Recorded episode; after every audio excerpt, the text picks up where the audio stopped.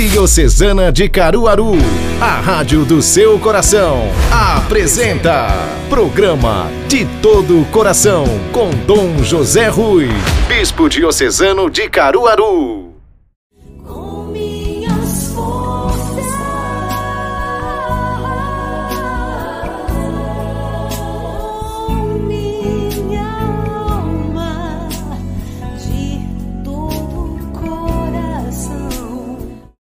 De todo o coração, bem-vindo, bom dia, paz e bem. De todo o coração queremos iniciar mais um programa de reflexão, de meditação da palavra de Deus, neste tempo tão especial que é a Quaresma, um tempo de apelo à conversão, de chamado à penitência, mas acima de tudo um tempo de proximidade com Deus através das práticas quaresmais mas é também um tempo de provação com essa pandemia, com o sofrimento da humanidade, com todas as dificuldades e vicissitudes que a humanidade, particularmente o povo brasileiro, tem sofrido. Que a palavra de Deus seja a nossa luz, que o próprio Deus seja o nosso caminho único, para que deste modo, vencendo as provações, suportando as dificuldades da vida, possamos chegar até Ele. Mais uma vez, obrigado. De todo o coração, sigamos o nosso programa.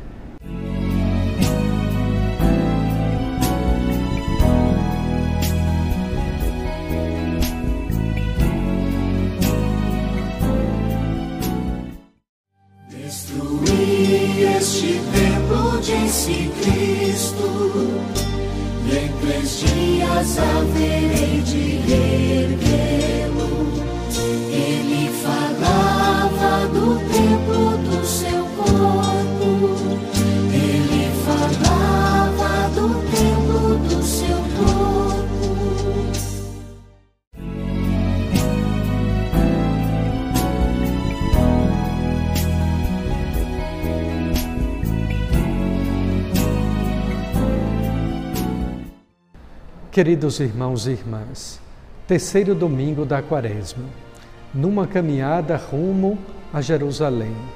Jerusalém, cidade santa, cidade bem edificada, lugar onde Cristo foi julgado, condenado, sofreu a paixão, morreu, foi sepultado e ressuscitou.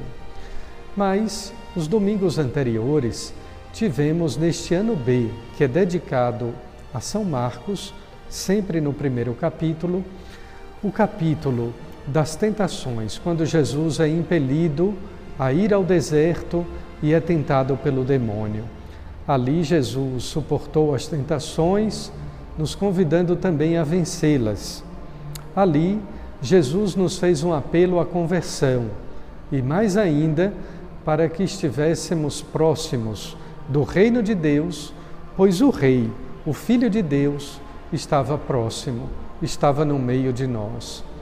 Que contradição neste tempo que se fala tanto de distanciamento entre as pessoas. A Igreja nos convida a estar próximos de Deus, a estarmos sempre em comunhão de fé. O segundo domingo nós contemplamos subindo o Monte Tabor a glória de Deus. E eu me lembro que no programa passado eu dizia: não existe glória sem cruz. Se queremos subir o Monte Tabor, devemos também subir o Monte Calvário, para contemplar o Cristo da cruz e desfrutarmos da glória do Cristo glorificado, sendo redundante. Agora, a liturgia da igreja faz uma pausa no Evangelho de São Marcos e partimos para o Evangelho de São João, num texto muito conhecido e até também repelido por muitos cristãos como sendo o Evangelho da purificação do templo. Por qual motivo? Porque Jesus entra no templo de Jerusalém e expulsa os vendilhões, os cambistas, aqueles que comercializavam a partir da fé do povo. Diz o texto do Evangelho de São João que Jesus tomou um chicote de cordas e começou a expulsar aqueles homens que ali negociavam. Nós ficamos até certo ponto indignados. Como um Deus bondoso, cheio de ternura e de misericórdia, é capaz de um gesto tão forte de bater, de expulsar, de ser, até certo ponto, violento. É que Deus também é justiça. Deus também quer nos educar, quer nos corrigir, quer nos orientar. E é desse modo que nós acolhemos também as correções que a vida nos impõe. Às vezes eu posso até recusar a justiça de Deus, mas a justiça do mundo ninguém é capaz de fugir. Logo depois de ter cometido esse, esse ato, por alguns chamado também de ira santa, Jesus faz uso de um versículo do Salmo 69, que diz: O zelo pela tua casa me consome. Em seguida, ele diz uma outra expressão também muito conhecida, mas que os judeus da sua época não entenderam: Destruí este templo e eu o reconstruirei em três dias. Ao que os judeus retrucam: 46 anos foram necessários para construir este templo e tu o reconstruirás em três dias? O próprio São João explica, é um evangelho quase que autoexplicativo, que o templo ao qual Jesus se referia era o seu próprio corpo. Tomemos as duas expressões, a do Salmo 69, o zelo pela tua casa me consome, e a própria expressão de Jesus, destruir este templo. Na cruz, Jesus é consumido de amor pela humanidade. O seu corpo se consome em chagas, em sangue. O seu corpo não apenas se consome, mas é entregue e destruído. Destruir este templo, não o templo de pedra, também este. Afinal de contas, depois da destruição do templo de Jerusalém, nunca mais aquele templo foi reconstruído. De vez em quando, aqui eu me permito um parênteses, assistimos na televisão os judeus rezando no Muro das Lamentações. Pois bem, o muro tem esse nome de Lamentações porque ali os judeus se lamentam da destruição do Templo de Jerusalém. E o que restou daquele muro, daquele templo? Apenas os muros. Fecho parênteses e volto. Jamais o Templo de Jerusalém fora reconstruído. Mas o templo, que é o corpo de Jesus, que se consumiu e que foi destruído na cruz, ao terceiro dia ele está vivo, está ressuscitado, conforme a promessa, mas conforme também a teofania, a manifestação que ele fizera domingo passado aos seus discípulos no Monte Tabor. Queridos irmãos e irmãs, quantas coisas se consomem, quantas coisas passam, quantas coisas são destruídas, mas o verdadeiro templo é Cristo, o Cristo ressuscitado. E é através do Espírito Santo e depois da ressurreição que nós passamos a entender os motivos pelos quais o templo foi destruído, o corpo foi consumido. Somente o Espírito Santo para nos explicar, diante das dificuldades e tristezas da vida, agora mesmo com esse agravamento da pandemia, números exorbitantes de mortes, todos ansiosos pela vacina, pela cura, mas é preciso lembrar: nosso corpo também se consome, um dia é destruído pela morte, e o que nos resta? A vida em Deus a vida no Espírito, a ressurreição. É preciso ter a ética pela vida, cuidar do corpo e também cuidar da alma. Que a nossa caminhada para a Páscoa seja deste modo, cuidando com ética, com carinho da nossa vida, esperando a tão almejada e ansiada vacina mas também cuidando da nossa alma, porque tudo será consumido e destruído. Não mais faremos adoração em Jerusalém ou em Garezim, mas faremos em espírito e verdade. Que o Espírito Santo preencha nossa vida, nosso coração, todo o nosso ser, dando à nossa alma a força e a capacidade de cada vez mais amar a Deus. Chega o momento do Papo de Cruz, a conversa descontraída, mas cheia de fé, de espiritualidade, aquele papo jovem com a minha amiga Lunara Aires.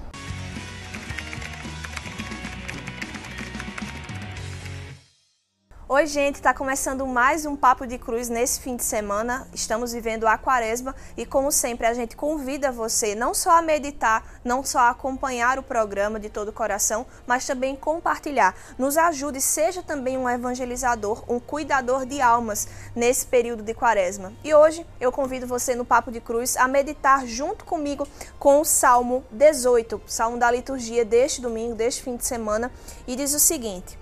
A lei do Senhor Deus é perfeita, conforto para a alma. O testemunho do Senhor é fiel, sabedoria dos humildes. Os preceitos do Senhor são precisos, alegria ao coração.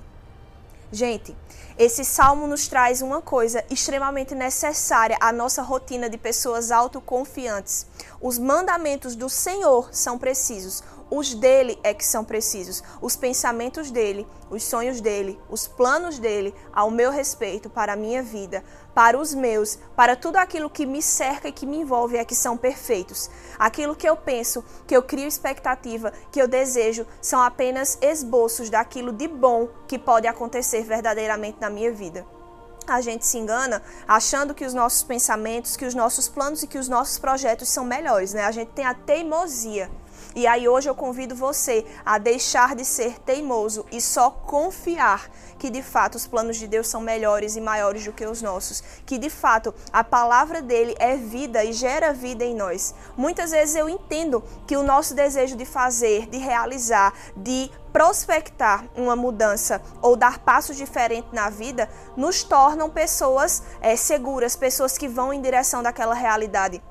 Mas a gente esquece de entender que antes da gente ir em direção a um propósito, a uma realidade, a gente precisa consultar se aquilo ali é realmente bom no coração de Deus para nós, porque como diz aqui o início do salmo, a lei do Senhor Deus é perfeita conforto para a alma. O testemunho do Senhor é fiel, sabedoria dos humildes. Se assim você for, se assim você souber se utilizar da sua humildade, você vai conseguir experimentar da grande graça de viver planos perfeitos, porque foram feitos por Deus e não por nós. O dia de hoje eu te convido a de fato entender confiar, se lançar nos propósitos de Deus, que no primeiro momento pode até parecer diferente, pode até parecer instável, porque quem enxerga além, quem enxerga à frente é Deus, não sou eu, não é você. E a gente precisa começar a se despir, se descaracterizar dessa armadura de só eu sei, só eu posso, eu sei o que é certo, eu entendo. Você não sabe de nada, eu não sei de nada. Os planos do Senhor Deus são perfeitos. Convido você a meditar nessa realidade compartilhar essa realidade essa vivência deste salmo desse domingo com o máximo de pessoas que vocês puderem. Então é isso, por hoje eu encerro o Papo de Cruz. Até o próximo sábado. Tchau, tchau.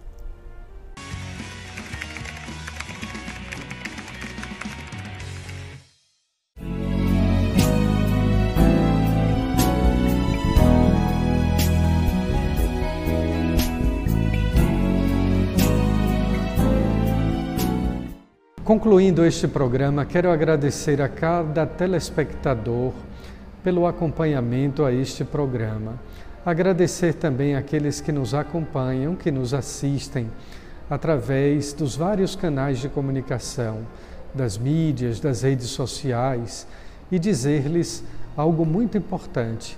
Esse programa é feito sim de todo o coração, mas a iluminação dele é do Espírito Santo não são méritos próprios do bispo ou da PASCOM, da equipe que produz esse programa. O grande mérito é do Espírito Santo, é Ele que nos ilumina e que nos conduz. Mas ao mesmo tempo também eu queria fazer-lhes um pedido, um pedido de oração. já que a oração é uma das principais práticas de exercício quaresmal. Rezemos mais, com mais fé, com mais confiança, rezemos com mais intensidade, dediquemos mais tempo à oração. Afinal de contas, o mundo está sendo provado, a humanidade está sofrida por causa desta doença, desta pandemia. É tempo de rezar mais, pedir a Deus a sua misericórdia, suplicar a sempre bem-aventurada Virgem Maria, saúde dos enfermos, a sua intercessão, o seu favor em benefício da humanidade. Rezemos, queridos irmãos, rezemos mais e mais para sairmos desta provação, deste tempo difícil, melhores e mais santificados. Que Nossa Senhora, Mãe de Deus e nossa mãe, interceda seu Filho por todos nós e que Jesus nos abençoe. Em nome do Pai, do Filho e do Espírito Santo. Amém. Muito obrigado pela sua audiência. Até a próxima.